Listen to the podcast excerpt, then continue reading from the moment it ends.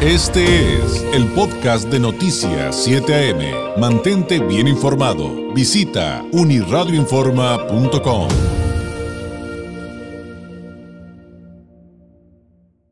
Le agradezco enormemente a Tere Ramos Arreola, abogada y politóloga, exdiputada de la primera legislatura del Congreso de la Ciudad de México e impulsora de leyes eh, como el aumento apenas al feminicidio y de que no prescriba el delito de pederastia en la Ciudad de México. Nos tome la llamada. Ella es, eh, además, actualmente, y de ello vamos a hablar, fundadora del movimiento Por ella, por todas. Tere, muy buenos días. Muy buenos días, David. Muchas gracias por el espacio. Te saludo con gusto a ti y a tu auditorio. ¿En qué consiste este Movimiento Nacional de Mujeres por ella, por todas, Tere?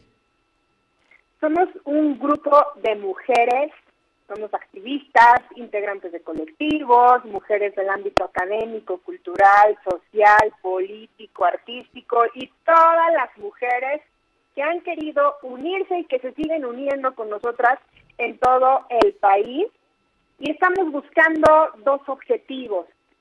Como bien lo dice el nombre, por ella, por todas, y te menciono nuestro hashtag, que es si llega ella, llegamos todas. Estamos buscando que llegue la primer mujer a la presidencia de nuestro país, que eso, eso sí sería romper el techo de cristal, que estimado David. Tenemos dos objetivos. Es el primero, y no estamos apoyando a cualquier candidata, porque no es el hecho nada más de ser mujer, es el hecho de que por primera vez en la historia de nuestro país tenemos a una mujer con posibilidades reales de llegar a la presidencia. Ya habíamos tenido anteriormente algunas candidatas, pero las posibilidades pues no eran tan tan fuertes, tan grandes, y esta vez queremos hacer un llamado a todas las mujeres para que es ahora que sí tenemos la posibilidad de unirnos, de cerrar filas para apoyar este proyecto.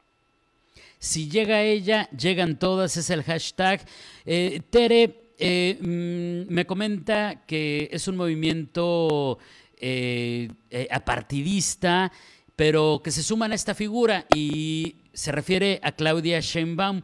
¿Cómo conciliar? ¿Cómo conciliar esa parte de, de ser apartidista eh, al tiempo de apoyar a, una mujer que pertenece a una fuerza política específica?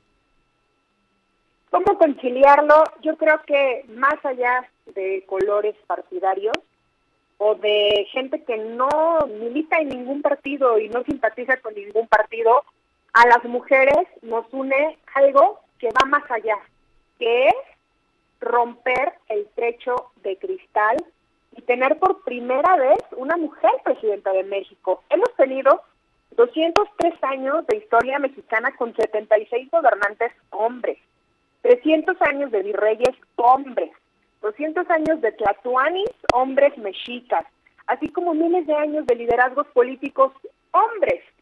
Las mujeres nos ha costado mucho trabajo ir rompiendo todas esas barreras desde apenas hace unos cuantos años pudimos votar por primera vez, apenas hace unos cuantos años pudimos llegar a espacios políticos como una diputación, hoy tenemos nueve gobernadoras simultáneamente en, nuestros, en nuestro país, en los 32 estados de la República. ¿Por qué no llegar a la presidencia de la República y sobre todo con una mujer preparada, una mujer que ha demostrado ser empática, ser sensible, pero sobre todo tener la preparación y ha demostrado que puede porque ha llevado las riendas de la Ciudad de México de una manera de verdad muy correcta, muy buena.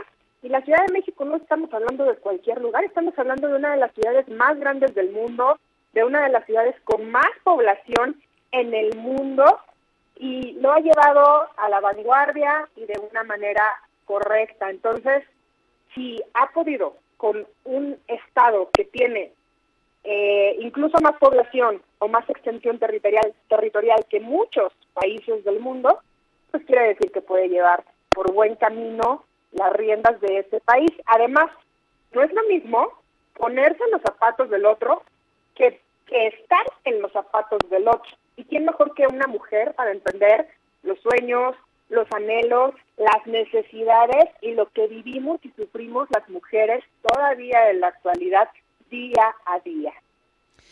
¿Cómo va a estar conformada, digamos, la agenda de por ella, por todas? Es decir, ¿qué tipo de actividades van a tener?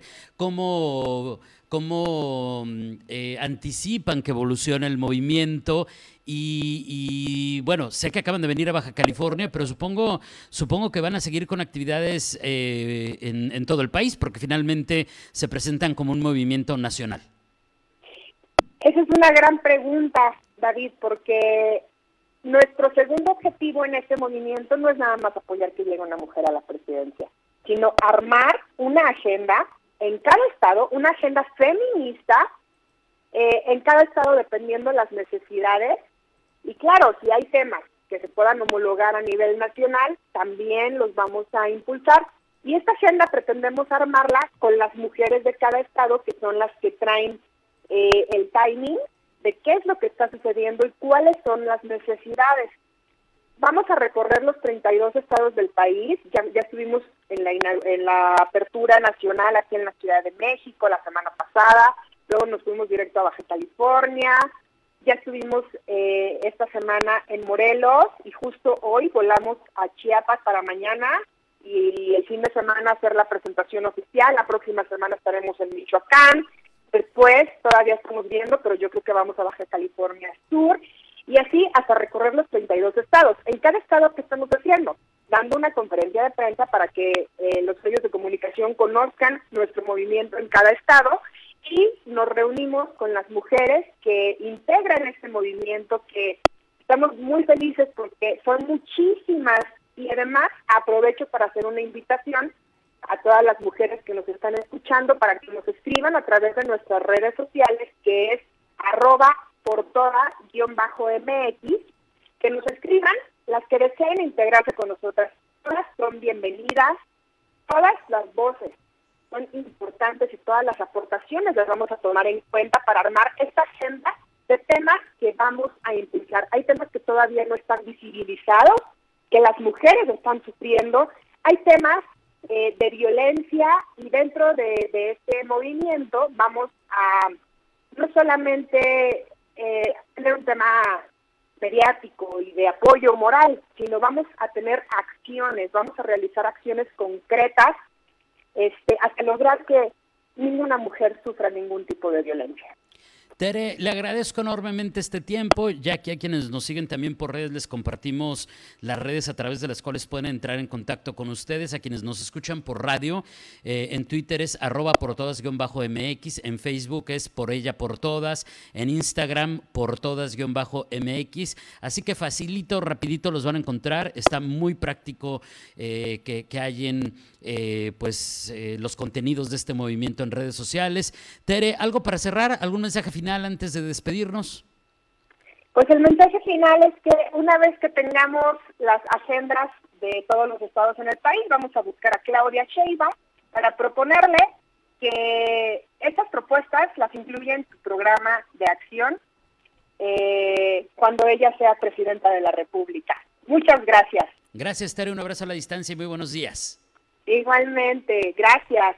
Esther Ramos Arriola, fundadora del movimiento Por Ella Por Todas, fue eh, la exdiputada durante la primera legislatura del Congreso de la Ciudad de México, fue quien impulsó leyes como el aumento de las penas al feminicidio y que no prescriba el delito de pederastia, por lo menos por lo pronto en la Ciudad de México, abogada y politóloga mexicana, hablándonos de este movimiento nacional de mujeres, por ella, por todas, que nos acaba de explicar, buscan eh, pues que México elija a la primera mujer presidenta de su historia. Ese es, ese es su objetivo.